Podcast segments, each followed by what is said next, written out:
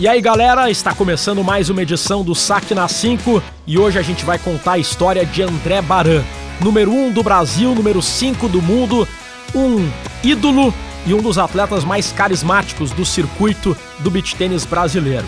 O André Baran já foi tenista, já foi parceiro de Gustavo Kirten, maior lenda do tênis brasileiro, e teve uma trajetória muito legal, de muita superação até entrar no beach tênis e ser um beach tenista de ponta rumo ao número um do mundo. Quem sabe nunca teve tão perto.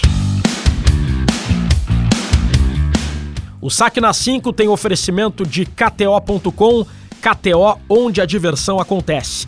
Praia e verão é na KTO. Acesse agora e curta a fase quente da Premier League, NBA, futebol americano e muito mais. Vem para onde a diversão acontece, KTO.com. O nosso convidado é o André Baran, catarinense de Brusque, 31 anos. Baran, o tempo vai passando, tu tá subindo degrau por degrau, olhando o ranking da ITF, no momento em que a gente faz essa entrevista, tu é o quinto colocado e olha, analisando a posição e analisando a pontuação, tu nunca teve tão perto, Baran, de conquistar o teu sonho, sei que não é o único, mas é um dos, o sonho de ser número um do mundo. Bem-vindo ao Saque na 5, prazer conversar contigo novamente, Baran. Obrigado, Rodrigão, satisfação mais uma vez estar aí falando contigo, a toda a galera que acompanha. É, é realmente, cara, a gente tem trabalhado duro para isso, a gente sempre almeja é, grandes resultados, né? E acho que tudo é consequência do trabalho e, óbvio, degrau por degrau, né? Para conquistar, é, para conquistar os objetivos, a gente tem que trabalhar muito duro e realmente é, é possível, está próximo, né? E é para isso que a gente trabalha todos os dias, né? Pensando é, em jogar melhor nível, em evoluir tanto fisicamente, mentalmente, e os resultados é consequência do que a gente faz em quadra, né? E o principal que eu falo, ser número do mundo é lindo demais, top demais, mas é o legado, é o que a gente faz é, para que a gente possa servir de referência para a garotada, para quem está vindo de fora. Uma coisa leva a outra, né? Se tu botar como foco ganhar o próximo torneio, o número um do mundo vai ser uma consequência. Se tu botar como foco virar número um do mundo, o legado que tu vai deixar pro beach tênis e pra garotada vai ser uma consequência também, né, Barão? Exatamente, tudo é naturalmente, tudo é com leveza, trabalhando duro, com foco, com, com comprometimento, né? E com metas, né? Isso tudo vem naturalmente, isso tudo a performance vem com a mente sadia, né? Concentração, isso tudo é, faz parte do processo. Baran, quero falar sobre a tua história, antes de a gente entrar de forma mais detalhada nos objetivos desse ano, na parceria com o russo Nikita Burmakin. Uhum. Você é o número um do Brasil, número 5 do mundo e provavelmente um dos atletas mais carismáticos do circuito do beach tênis, que a galera mais acompanha na Sul Special Cup em Viamão, aqui no Rio Grande do Sul. Eu, infelizmente, não estava, estava na cobertura da Copa, mas o pessoal me dizia que você era o mais tietado, que o pessoal mais queria tirar foto. Pô, o Baran tá ali, deixa eu tirar foto com o Baran. Eu quero hum. saber da tua história. Muita gente te acompanha agora no beach tênis, mas o teu envolvimento com as raquetes vem desde o tênis, quando tu chegou a ser parceiro de simplesmente Gustavo Kirtenbaran. pois é. Ah, toda a minha história desde pequeno com raquete na mão, né? Então, é, fui é, meus pais me colocaram no tênis quando eu era bem pequeno, com 3, 4 anos de idade. Então eu tive toda a base no tênis, né? Toda a minha, a minha, minha educação foi no esporte. Né? Tive o privilégio de, de poder fazer esse esporte maravilhoso que me ensinou para a vida, né? Aos 12 anos para 13, eu fui morar em Camboriú, Balneário Camboriú. Eu era sou natural de Brusque, bem próximo, né?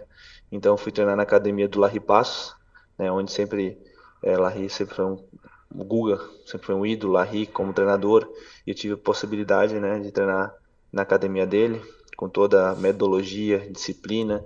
Então foi lá que construí meu caráter, né? Foi através do esporte, óbvio, tênis e tudo que o esporte faz na nossa vida, né?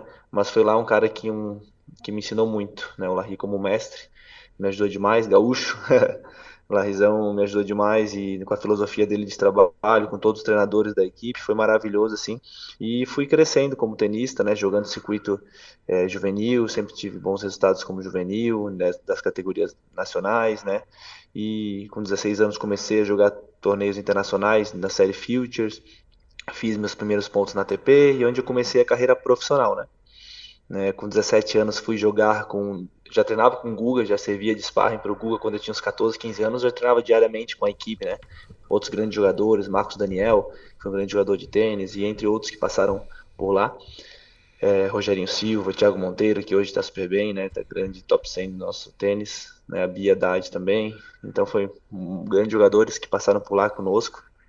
É, e fizeram parte da história, né? E com 17 anos tive o privilégio de fazer o jogo de despedida do Guga, né? Então foi um presente na minha vida onde pude jogar com o meu, meu ídolo em quadra, né? Então foi incrível, assim, essa experiência, né? Eu, eu, eu tava, tinha recém feito 17 anos, então foi, foi algo muito marcante na minha carreira também. Então você era atleta de tênis, já atleta profissional, treinava com Larry Passos, histórico uhum. e eterno é, técnico do Gustavo Kirten, e aí por conta disso você já tinha o hábito de treinar com o Guga e de ser sparring do Guga, certo?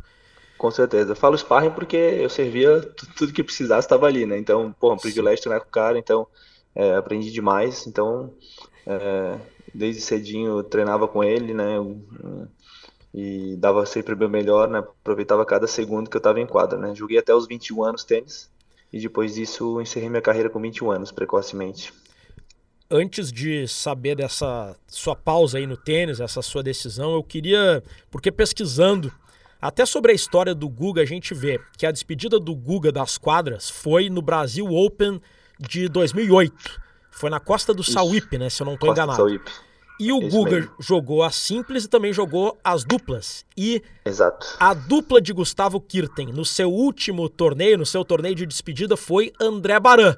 De um lado, Gustavo Kirten, grande ícone do tênis brasileiro em todos os tempos, e do outro lado um menino André Baran, que com certeza não imaginava que seguiria pelo beach tênis na sequência, né? Tu eras uma promessa do, do tênis. Como surgiu essa ideia de você jogar de dupla com o Guga, hein, Baran? Então, foi algo que foi muito, foi muito doido, porque eu estava jogando o circuito COSAT, que é, é um circuito juvenil, né? Então eu estava jogando, acho que eu estava na Colômbia, no Peru jogando. Eu estava acho que nas quartas de finais ou na semi, eu não lembro muito bem. E naquela época a gente não tinha tanto acesso à internet quanto hoje no telefone, essas coisas, né? Então, eu lembro que eu, quando eu ligava para meus pais, a gente ligava pelo famoso orelhão, assim, sabe? Pela, porque era muito mais caro pelo telefone, então a gente tinha o cartão que a gente ligava pelo orelhão e, e conversava com minha família e tudo mais. E de repente, eu descobri uma notícia através, né, é, o Larry nem me contou, ninguém me contou, saiu simplesmente saiu nos sites de notícia, tipo de esportes, Lance na época, não sei quais sites que era, saiu na mídia toda que eu seria o parceiro do Google na despedida.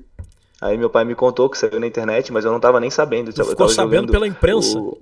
Eu fiquei sabendo pela imprensa, Larry doido, tipo assim, ele sabia que se de repente falasse para mim, eu não ia, eu ia de repente é perder um pouco a concentração no campeonato e tudo mais, e fiquei sabendo, é, fiquei sabendo pela, por, pelo meu pai, que saiu na mídia, talvez, meu, talvez o Larry tinha falado pro meu pai, mas não tinha me contado, então foi algo bem, bem diferente. Pô, bacana. E como foi entrar em quadra com o Guga? O Guga é ídolo de todos nós, né? Mas tu, como um atleta promissor, devia ser, devia ter o Guga como um ídolo maior ainda, né? E tu entrar ao lado dele era emoção, nervosismo, ele te dava alguns toques, como é que era? Então, a gente tinha um convívio bem legal, né? Juntos, o Guga era um cara é, muito humilde, muito simples, né? Então, a gente já tinha, já convivia com anos com ele, então já não era uma coisa surreal, né? Estar tá junto com ele.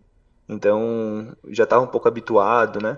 Mas, poxa, fazer um jogo no lado do cara na despedida é algo pesado, né? Para um menino de 16 para 17 anos.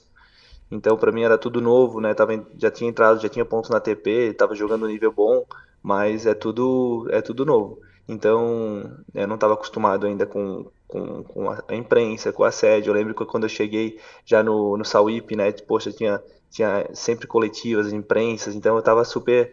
É, não era algo confortável no começo, né? Como eu não estava acostumado e foi tudo muito novo. E o Larry o tempo inteiro, o Guga, me tranquilizando, é, foi algo muito muito legal da parte deles, né? Parecia que o Guga era o coadjuvante e eu, e, e eu o veterano, porque ele estava querendo me deixar tão tranquilo é, em relação a tudo, que, que acho que aquilo é, afetava mais ele do que eu. né, pelo que ele estava proporcionando para mim. Então foi muito legal, assim, desde os treinos, desde o nosso trabalho que a gente fazia, até chegar o dia, né? Foram quatro dias longos lá no Sauípe, treinando, preparando, toda a rotina, a gente dormia, aquele dia não chegava, sabe? E a preparação, mas foi muito legal. A gente jogou contra o Volando e Fognini, que foi que, dois grandes jogadores. Então, o Volando até na semana anterior, né, ou numa, duas semanas atrás, tinha acabado de ganhar do Federer, né? O Fognini estava é, fazendo grandes campanhas, então ele na época acho que não era top 10 ainda, top 20, mas estava entrando. Então pegamos uma dupla super dura e muito legal assim foi. Certo. André Baran, você tinha que idade quando jogou com, com o Guga? Eu, eu, eu lembro que o salve, acho que foi em fevereiro, meu aniversário em fevereiro, foi tipo quatro dias depois do meu aniversário, eu acho. Meio que fiz aniversário dois dias depois, joguei com o Guga. Eu fiz 17 anos na época. Era 16 para 17. Eu tava completando e 17 anos. 16 para 17 anos. E você disse é. que abandonou o tênis precocemente aos 21 anos. Por que você, dono de uma carreira tão promissora, optou por desistir do tênis profissional tão cedo e desistiu para fazer o quê? Então, na verdade, Rodrigo, acho que eu não contei essa história para ninguém, não sei se eu já contei, mas o tênis é, chegou um momento é, da minha vida que eu eu tive bons resultados, né? Sempre chegava nos torneios Futures, joguei Challenger. É, e o profissional é uma virada de chave, assim, muito diferente do juvenil, né? Então a gente tem que é, tem que persistir no tênis. É um esporte muito muito difícil, porque muitas vezes tu perde quatro, cinco semanas seguidas e de repente tu pode fazer uma grande semana e tudo muda. É um, um esporte muito muito psicológico, muito mental, né? E é, eu me cobrava demais. É, eu não tinha muito apoio na época, né? Eu tinha pequenos patrocinadores que não cobriam meus custos e meu pai sempre dando todo o suporte. Meu pai chegou tipo assim a, a vender o carro dele para poder tipo seguir na temporada, fez dívidas de certa forma e aquilo me cobrava muito por resultado, muito mesmo. Então é, eu me enquadro não conseguia ficar mais leve quando eu fiquei sabendo do que meu pai estava fazendo para eu conseguir. Então talvez como eu era novo, em vez de eu pegar aquilo como motivação, eu pegava aquilo como um pouco de um pouco de, de cobrança. Isso eu criei na minha cabeça. Então acabei é, aos pouquinhos é, tendo uma certa pressão em mim mesmo, comecei a, a não ter alguns resultados, veio algumas lesões, mas depois que tu amadurece, tu começa a parar para pensar que é muito parte da mente, nosso psicológico, ele começa a, até lesionar nosso corpo, inflamar por conta de tudo isso. Então, cara, sofri muito mentalmente. No final, eu não estava tendo mais prazer de jogar. Então, foi acontecendo algumas coisas nesse caminho que eu não conseguia mais ser o mesmo, não conseguia mais é, extrair meu melhor nas competições. Cara, se for analisar, era quase que uma depressão, né? Se for analisar é, no grosso modo, assim. Só que algo que, eu, que, eu, que tu mais pra frente tu descobre. Mas foi uma foi um ano da minha carreira, dois anos, assim, que eu tava lutando contra mim mesmo todos os dias. Então, e chegar no ponto de parar de jogar novo, quando tu, tudo os sonhos que eu tinha foi muito duro, assim, eu nunca esqueço de quando eu fui é, anunciar para meus pais, ir no escritório com o Larry falar para ele. Então, é, na época quando eu tinha 18 ou 17 anos, eu tive uma bolsa completa para ir para Stanford, para fazer universidade, eu não quis, porque eu quis seguir o sonho de ser tenista profissional, não que eu não poderia ser no, na universidade, mas acaba que muda um pouco a história. Então foi realmente um caminho diferente, um caminho que eu tive que ter uma atitude de de tomar uma decisão, porque da forma que estava não ia conseguir fazer nenhum nem outro bem feito, né? não ia conseguir jogar bem. Então resolvi parar.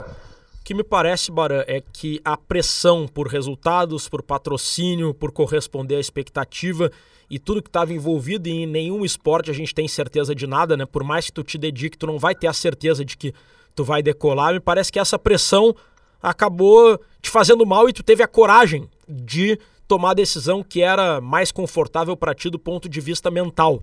E eu acho muito legal tu contar isso porque imagina, Bara, quantas pessoas, certeza milhares de jovens passam por isso no tênis, no futebol, em tantos esportes, né? Porque o cara tem que fazer uma opção. E a pressão do esporte de alto rendimento, ela é uma pressão que afeta a questão mental. E às vezes a gente se adapta bem, às vezes não se, às vezes não se adapta, né, Bara? Exato, assim, ó, eu tinha algo muito grande que eu queria que eu acordava todos os dias quando jogava tênis, desde desde 12, 13 anos eu sempre dei meu melhor, sabe? A intensidade máxima na quadra, sempre foi um dos caras que era o último a sair da academia, do treino, era sempre treinava uma bola a mais, sempre é, dava o meu melhor e eu tinha certeza absoluta que eu que eu ia que eu ia é, que eu ia trazer alguma coisa para o meu país, para algum legado. E aquilo ficava muito forte dentro de mim, sabe? Então, essa chama de competir, de poder representar meu eu falei, cara, não é possível, tem alguma coisa faltando. Quando eu parei. Mas eu falei, velho, é, tá nas mãos de Deus, vamos ver meu caminho agora. Então, realmente eu não sabia o que, que, que estaria por vir, mas eu, eu sempre senti que faltava alguma coisa dentro de mim. E, e, e, e isso aconteceu com o beat tênis, foi muito doido, né? Mas quando eu parei, eu sentia que não tinha chegado ao fim, não sabia o que, que seria, mas alguma coisa ia acontecer. Bom, Baran, você parou de jogar tênis aos 21 anos e antes do beach tênis aparecer na tua vida, qual foi a tua atividade? Tu parou com o tênis para fazer o quê? Então, quando eu parei, eu fui para a faculdade, fui cursar administração. Então, eu me formei em administração, fui trabalhar, né? Eu me casei com 22 anos, 21 para 22 anos. Eu namorava na época, então me casei cedo, né? Então, fui entrar no mercado de trabalho. Minha família, na época tinha, minha família tem empresas, é uma empresa de cinema. Na época tinha um complexo em Brusque e eu comecei a trabalhar junto com a minha família, né? Comecei é, vendendo ingresso, comecei aprendendo todos os processos da empresa, fazendo faculdade, estudando, fazendo cursos, né? Fazendo, cara, me profissionalizando na parte que eu gostava, que era a parte de marketing também. Então eu comecei a estudar bastante, fazer um outro caminho. E nesse meio tempo comecei a. Nunca parei de, de fazer preparação física, gostava, adorava jogar futebol. Fui brincar, entrar, entrar no futebol brincando, assim, nos campeonatos da cidade, campeonatos amadores, e entrei num, numa, num outro estilo de vida, né? Sempre, nessa, sempre saudável, mas nunca mais com tênis. E foi nesses dois, três anos assim. No meio do caminho, quando eu tive acho que uns 24 anos, eu conheci o beach tênis, é, numa brincadeira. Foi algo até nada programado é, tinha um pessoal de Brusque que já jogava na praia, então era até a rede de peteca que eles utilizavam na época. Então, um dia eles montaram no clube, é, a gente brincou, uma galerinha que jogava tênis antigamente, brincamos e foi super legal, foi algo que, que, que me despertou interesse. Não sabia muito sobre regras, não sabia. A gente jogava até com uma raquete menor que é oficial, né? Mas eu falei, caraca, que legal. Gostei do esporte. E a gente começou a brincar. Algo nada sério, mas começamos a brincar. E duas semanas pra frente tinha um campeonato. Eu falei, vamos jogar? Meu amigo, a gente tinha treinado quatro vezes. Aí a gente falou, vamos, bora. A gente foi pro campeonato e tal. Ganhei acho que duas rodadas, perdi nas semi, quartas até. Mas era, não, não, entendia muito. E eu falei, cara, gostei desse negócio. Isso foi que ano, Barão? Aí eu comecei a, a pesquisar sobre beach tênis, não tinha muita coisa assim na internet, né? Não tinha tanto assunto, não tinha tanto, tantos vídeos, mas eu comecei a pesquisar e comecei a ver algumas coisas. Aí eu vi o Vini Fonte na época na internet, eu falei, caraca, esse cara aí é o número um do mundo, eu acho que ele, ele já chega ao número um do mundo. Eu comecei a ver uns vídeos, ver a raquete, eu falei, cara, esse cara que eu vou, que eu tenho que seguir, né? Comecei a ver o que, que ele fazia e eu, e eu comecei a treinar três vezes por semana né, comecei a gostar, a gente começou a criar uma rotininha de treino e foi acontecendo. Aí teve um outro torneio estadual, é, regional, acho, não sei, Santa Catarina estava começando a ter uns torneiozinhos. E eu fui jogar de novo, fui até jogar com o Daniel Schmidt, ele já estava jogando mais tempo que eu. E a gente foi jogar um torneio, mais um torneio, a gente foi lá e ganhou. Então a gente começou a jogar esses torneios, começou a ganhar todos os torneios da região. Né? Eu já entrei direto na categoria profissional, né? na época o nível também não era tão alto quanto hoje, mas eu entrei direto na profissional e a gente foi ganhando todos os campeonatos do estado. Baran, é, aí... é, é correto dizer que o beach tênis reacendeu em ti a chama de competir que tu tinha no tênis, mas sem aquela carga negativa, a pressão e a ansiedade que estava te fazendo mal no tênis, ou seja, pegou a parte boa da competição que te fez se apaixonar por tênis lá no início, mas sem a parte ruim que te fez se desmotivar do tênis? Com certeza, na verdade, foi aquela chama, aquilo que aconteceu foi aquela chama de competir de novo, aquele, aquela chama de novo de, da adrenalina do esporte, aquela, aquilo que acontece, mas com amadurecimento e com um, outro tipo de pensamento. Né? Então, depois que eu, eu reingressei no esporte, né, eu tive, foi, parece que foi uma chave que virou, assim, depois que tu começa a trabalhar, tu começa a ver a vida de outra forma, ver que tem outros caminhos da vida, que aquilo não é um fim, mas é um meio apenas, e tudo foi se encaixando. E eu fui entendendo as coisas, né? Fui, fui entendendo do que aconteceu, foi entendendo o, o que a nossa mente, o poder da nossa mente que ela faz conosco, né, da cobrança, da expectativa, da quebra de expectativa, das lutas que a gente passa. Então isso tudo foi fazendo sentido e onde eu peguei todo, todas as coisas que eu passei e consegui e consegui mudar para melhor, né? Mudar para o ponto positivo. E é o que me fortalece todos os dias hoje é, no esporte.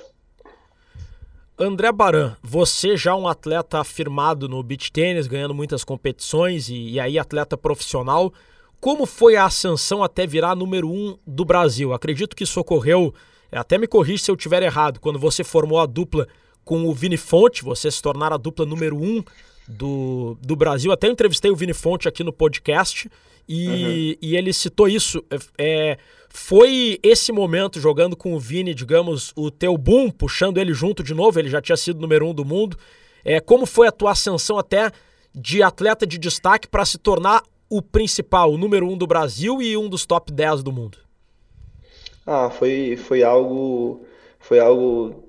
Foi muito doido, assim, porque é, quando a gente filmou a parceria, foi no momento que é, eu tinha pedido um conselho para o Vini, num ano de uma troca de uma dupla que eu estava jogando, e eu fui pedir um conselho, de uma indicação para ele, e ele falou: Não, cara, calma, vê, vê que tu pode fazer. E depois, de repente, de dois, três dias, ele me liga e fala assim: Ô, oh, cara, vamos jogar junto? O que, que tu acha de a gente jogar junto? Mas não tem essa de, de jogar três torneios e, e, se não for bem, a gente abrir a dupla. É pra jogar junto o ano todo. E eu pensei, eu falei, caraca, vamos, né? Bora, o que, que eu tenho a perder? Eu falei, pô, o cara me chamando para jogar. E eu tava ali, acho que nos top 100, tinha recém, não sei se eu tava saindo do mundo, eu não lembro. Mas é, para mim era tudo 2018, acho que eu fiz uma viagem para fora do Brasil, que é a única vez que eu fui fora do Brasil, né? E foi onde a gente começou já em 2019. E então foi engraçado que a gente foi jogar um torneio nos Estados Unidos, era dois torneios seguidos, e a gente foi. A gente jogou um torneio para treinar uma semana antes, que era um torneio até sem chancela, nada. A gente ganhou, deu para se conhecer, e a gente foi para os Estados Unidos. E de lá dos Estados Unidos a gente venceu os dois torneios, ganhando de um torneio, era até bem duro o torneio, tinha recém mudado a pontuação do beach tênis. Então muitas pessoas foram jogar aquele torneio, a gente ganhou os dois seguidos, era tipo quinto e sexto no torneio, sábado domingo outro. Então, só daquele torneio a gente fez 180 pontos em quatro dias. Então, já voltei com o meu ranking girando, mudando. A gente veio para o Brasil jogar um torneio que era bem grande da época, era 10 mil dólares, que em 2019 tinha poucos torneios grandes, comparado com agora. A gente venceu o torneio, a gente ganhou. Poxa, Thales e Marcos não venciam quatro anos seguidos, não perdiam um jogo no Brasil. A gente ganhou deles nas quartas de finais, ganhamos de Crama e Alessi que era uma dupla muito forte, na semifinal e ganhamos Calbucci e Anthony na final. Isso, tipo, tudo seguido, né? Depois disso, a gente foi jogar o Follow the Beach, que foi em 2019 também, a gente chegou na final, perdemos pro Nikita e pro Giovannini. Então a gente, eu particularmente ganhei sete torneios seguidos em, em quatro semanas. Foi algo muito doido. Aí depois disso eu, eu tinha ganho dois torneios fui jogar com o Vini. Então eu tinha somado seis vitórias, seis torneios consecutivos é, campeão. E, então minha trajetória foi muito rápida, assim, eu fui de 100 a, a 15 em um mês. Pô. Foi muito louco, assim. Ascensão meteórica, fora os títulos mundiais pela seleção brasileira que você ganhou, né, em parceria com o Vini. Exatamente, depois, depois do, desse torneio teve minha convocação, que sinceramente em 2019 eu nem esperava que seria convocado. Né, 2019 fiquei sabendo também pela, na internet, eu estava indo treinar eu tava indo treinar, de repente comecei a receber mensagem que eu tava convocado para o Mundial na Rússia em 2019. Eu nem sabia, juro pra ti que eu não sabia, não sabia que ia ser convocado. Nunca ninguém tinha me falado, nunca tive nenhum, nenhum acesso à seleção, nenhuma, nenhuma convocação de treinamento, nada. Né? Nunca tipo, tive muito contato. É, é porque já tinha grandes jogadores, já tinha bastante pessoas mais experientes. E onde o Mingozzi acreditou em mim e fez essa convocação. De certa forma, o Mingozzi é, o potencial, né? Então eu não era conhecido, até então muito conhecido.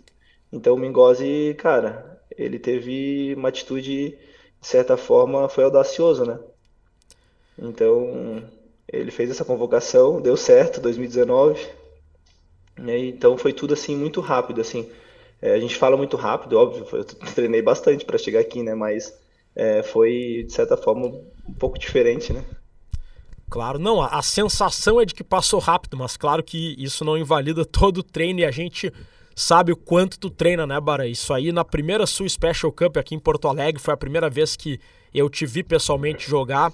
Isso me chamou a atenção. A maioria dos atletas chegava lá e começava a aquecer na quadra. Tu, acho que uma hora antes do jogo, tu tava ali com a borrachinha junto com o Vini fazendo o aquecimento. Eu pensei, pô, mas esse cara não tá só aquecendo, ele tá fazendo todo um ritual para entrar em quadro. O cara. Pre... Aí, aí eu conversei contigo e tu me diz: não, eu, eu já começo a aquecer no hotel ainda antes. Ali eu vi o quanto tu leva o treino e teve outra vez que eu te entrevistei, tu me disse assim: tu não te importa que eu fale contigo fazendo a borrachinha aqui? e eu falei, claro que não, e, e mostra o quanto tu sempre se dedicou e, e, e talvez tu seja um dos melhores exemplos de assim de dedicação, profissionalismo, treinamento, que é uma coisa do tênis, né? Né, uhum. Bara? E no beach tênis tem muitos atletas ainda que pô, precisam se dedicar a outras atividades. E eu acho que tu procura ao máximo ter a mesma, o mesmo profissionalismo que tu tinha no tênis, tu tá levando pro beach tênis e claro que há muitos outros atletas que fazem isso também. É, Baran, eu um dos jogos, uma da, não dos jogos, mas uma das cenas mais emocionantes foi no Macena Open ano passado em que tu jogou com o Giovannini e o Vini Fonte com o Garavini, correto? Uhum. Que foi um jogaço. Foi um dos jogos mais épicos que eu já vi na vida. E você e o Giovannini ganharam do, do Vini Fonte e do Garavini, mas assim, uma virada histórica, um jogo que foi maluco.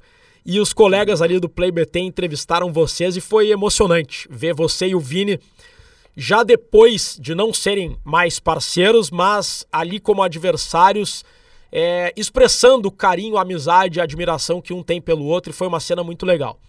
Eu queria saber de ti, Bara, como foi a decisão de vocês, tua e do Vini, de abrirem a dupla, o que levou vocês a tomar essa decisão e esse fato de que vocês abriram a duplas, mas vocês seguem parceiros na seleção, amigos e, e com um carinho muito grande um com o outro.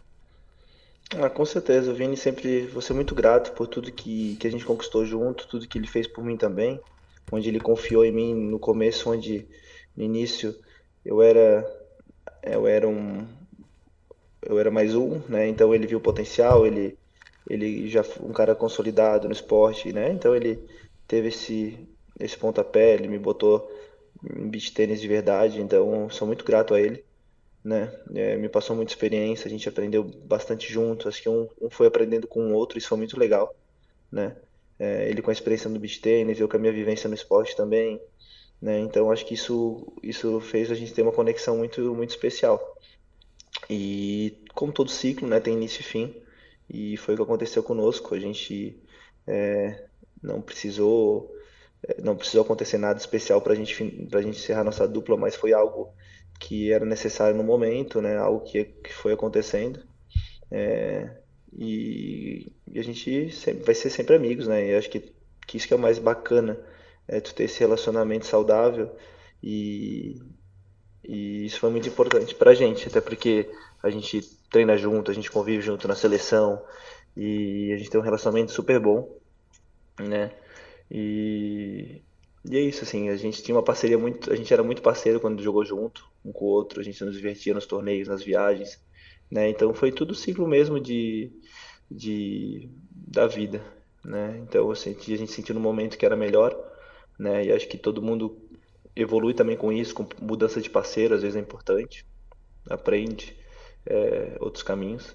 Então foi isso que aconteceu conosco. Para a gente encaminhar o encerramento, Baran, depois de abrir a dupla com o Vini, você jogou com o Theo Irgaray, com o Anthony Ramos aqui em Porto Alegre, uhum. com o Tomás Giovannini também algumas vezes, e acho que o que você mais atuou depois foi o Nikita Burmakin, tenista russo. Uhum. O Nikita é hoje o teu parceiro. Quais as características que tu acha que são as principais virtudes dessa dupla Nikita e Baran? Ah, eu acho que tive privilégio já com vários, vários parceiros, né, grandes jogadores, sempre pude aprender jogando com cada um deles. Isso me fez é, crescer. Ano passado foi um ano de muito crescimento é, técnico, é, entendimento em quadra. Eu peguei aquilo como uma experiência mesmo. Foi muito importante para mim conhecer cada um deles, cada um dos jogadores, né? E o Nikita é, foi um cara que, poxa, joguei muitas vezes contra. Era um jogador muito difícil de se jogar pela explosão que ele tem em quadra, pela antecipação das bolas, pelo poder de, de, de, de ataque, né? Um jogador muito agressivo, um dos mais agressivos, né? Então ele é muito difícil ler o Nikita, né? Então sempre foi um cara muito muito ganhador de jogo, né? Ele ele é acostumado com grandes jogos e também a gente quando a gente jogou a primeira vez foi em Valinhos, a gente não tinha nem treinado, treinou um dia antes do campeonato e a gente ganhou aquele torneio, o BT 400, né? Foi foi foi algo que deu certo, só que a gente sabia que precisava de treino, porque aquele torneio que a gente ganhou é, era um torneio que ninguém nos conhecíamos como dupla. Então os adversários também teriam dificuldade de jogar contra nós, contra a gente. Né? Mas automaticamente o circuito ia conhecer a gente, o estilo que a gente joga e a gente tinha que treinar. E essa foi a grande dificuldade nossa é, do ano, é, com problema na Rússia, problema na guerra na Rússia, muito difícil de sair do país, moeda. É, então acabou que foi um ano muito difícil para o Nikita também, como treinamento, como problemas da guerra.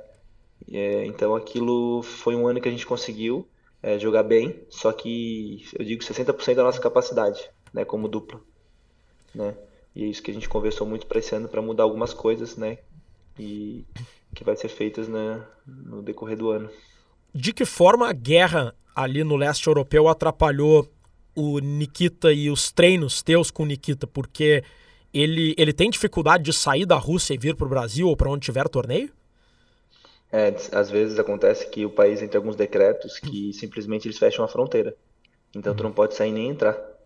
Então acaba cancelando voos, acaba tendo que fazer voos mais longos para sair? Né? Porque ele tinha que só só poderia ir por Dubai para ir, para vir para o Brasil, né? Então às vezes eles cancelavam os voos, tu não tinha como sair da Rússia, ele tinha que é, ir de carro até até a Polônia, ou uma vez ele foi até Tallinn, na Estônia, então tem que dirigir, tipo, um, sei lá, dirigir 15 horas para Tallinn, para sair pela fronteira, para conseguir liberação, às vezes, na fronteira, que às vezes eles fecham a fronteira também, tu não sabe se a fronteira vai estar aberta ou não terrestre, para tu sair, pegar um voo de, de outro país para poder vir para o Brasil. Então tu acaba fazendo um, um, voo que podia ser em, em sei lá, é, 15 horas, tu faz em 3 dias para chegar no Brasil. Nossa. Então acaba que precisa compensar, assim, precisa ter um calendário muito bom para ele ficar aproveitar uns, uma sequência de torneios para sair do país que não tem como ele vir jogar às vezes um torneio só.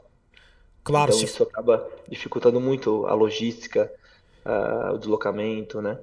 Claro, vale a pena ele vir, por exemplo, se tiver uma sequência de BT 200, BT 400, é, Sand Series, agora para jogar um BT 100 não tem por que ele vir.